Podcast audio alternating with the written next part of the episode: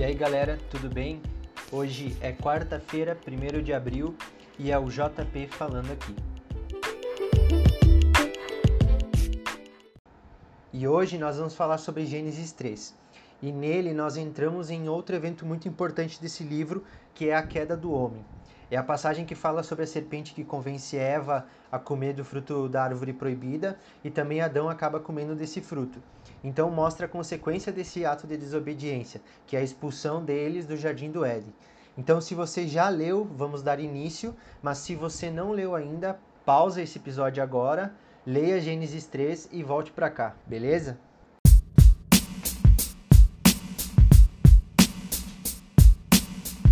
Beleza, então, quero mostrar para vocês a passagem que mais me chamou a atenção nesse capítulo. É aquele momento em que Deus desce ao entardecer e ele procura por Adão, procura por Eva, chama por eles, porque ele queria fazer aquilo que ele sempre vinha fazendo com eles: descer ao entardecer, conversar com Adão, conversar com Eva, bater o papo que eles sempre batiam. E Adão e Eva eles acabam se escondendo, acabam ficando com vergonha, porque eles estavam nus, eles perceberam que eles estavam nus. Então, quando eles comem da, do fruto da árvore proibida começam a ter o conhecimento do bem e do mal. Então eles acabam percebendo que estarem nus era mal, não era bom, né, na visão deles. Então eles ficam envergonhados, eles fazem ali suas vestes, né, costuram as suas vestes e acabam se escondendo de Deus. Mas o que me chama mais atenção nesse capítulo todo, por incrível que pareça, não é a queda do homem, não é o pecado do homem nesse capítulo. Aqui a gente consegue enxergar a falha, a gente consegue enxergar enxergar que ele errou. Mas o que me chama mais atenção é que independente disso, Deus vem ao entardecer, Deus ele desce ao entardecer para se encontrar com Adão e Eva. O pecado de Adão e de Eva, a falha de Adão e de Eva não impediu Deus de seguir o seu plano. Você consegue perceber que, cara, mesmo Adão falhando, Deus desceu ao entardecer para se encontrar com ele. E cara, isso é muito louco porque a gente traz isso para nossa vida e a gente acaba percebendo que na verdade não é Deus que se afasta da gente, mas nós nos afastamos de Deus. Nós começamos a pensar: "Ah, eu não sou digno de estar na presença de Deus. Eu sou muito falho, eu não tenho moral para estar tá falando com Deus. Deus nunca vai querer me ouvir". E a gente começa a dizer que é Deus que está longe de mim por causa daquilo que eu faço. E a verdade é que aquilo que nós fazemos é o que nos afasta de Deus. A verdade é que a vergonha das nossas falhas faz a gente achar que Deus não vem nos procurar. Mas nesse capítulo mostra que Deus está nos procurando. Mostra que Deus desceu e procurou Adão e Eva. E quem se escondeu foi Adão. Deus, quando encontra Adão, ele pergunta para Adão: Como você sabe que você está nu? Por acaso você comeu do fruto da árvore proibida? E aí Adão, ele imediatamente ele acha um culpado. Ele coloca a culpa na mulher que Deus tinha dado para ele. E aí Deus ele vai falar com a mulher e a mulher acha um culpado também. Foi a serpente, entende? A gente acaba colocando a culpa nos outros para as nossas falhas. Cara, se você decidiu fazer isso que você faz, se você decidiu andar nesse caminho, cara, assuma os seus erros. A grande falha do homem aqui, no meu ver, é não assumir o seu erro. No meu ver, é terceirizar o seu erro, é colocar a culpa no outro. Então você percebe que o caos no mundo se instaurou porque Adão se escondeu, porque Adão foi covarde, porque Adão não assumiu o seu erro. E cara, a gente percebe na nossa sociedade hoje, e eu não tô falando de governo, eu tô falando de famílias. O caos acontece na família porque aquele que devia assumir as suas falhas não assume. O caos acontece na sociedade, no nosso estado, no nosso país, porque aquele que devia assumir a responsabilidade não assume. Começa a colocar culpa em um, começa a colocar culpa em outro e não resolve o problema. Sabe, querido, essa passagem ela me chama atenção para isso, que nós precisamos parar de procurar culpados. Nós precisamos parar de nos esconder quando nós erramos. Nós precisamos se apresentar para Deus, mostrar Deus, falhei nisso. Eu sei, Deus, que vai ter consequências, mas eu falhei. E a consequência não é nem castigo de Deus, a consequência é consequência daquilo que nós fizemos. Toda ação tem uma reação. Então, eu te convido a refletir sobre isso hoje. Você tem assumido responsabilidade? Nós temos saído no nosso esconderijo, nós temos parado de colocar a culpa nos outros e assumido as nossas responsabilidades. Sabe, eu não gosto muito de dar ibope pro diabo, mas o que o diabo mais quer, desde sempre, é que você ache que você não merece a presença presença de Deus. E eu quero te dizer o seguinte: Deus todos os dias está te procurando. Ele não parou de fazer. Ele continua procurando. A questão é: você vai continuar se escondendo ou você vai aparecer para Deus? Você vai assumir a sua responsabilidade e você vai tocar uma vida com Deus.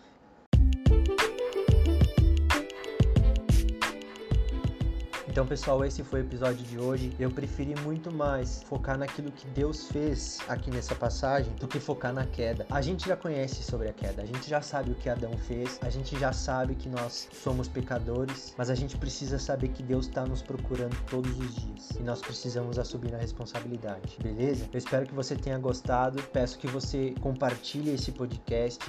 Eu peço que você comente lá no meu Instagram, é, nos meus stories lá. Eu vou colocar uma caixa de perguntas perguntas, que você coloque o seu feedback sobre ele. Eu espero você amanhã para nós falarmos sobre Gênesis 4. Muito obrigado por me ouvir e valeu!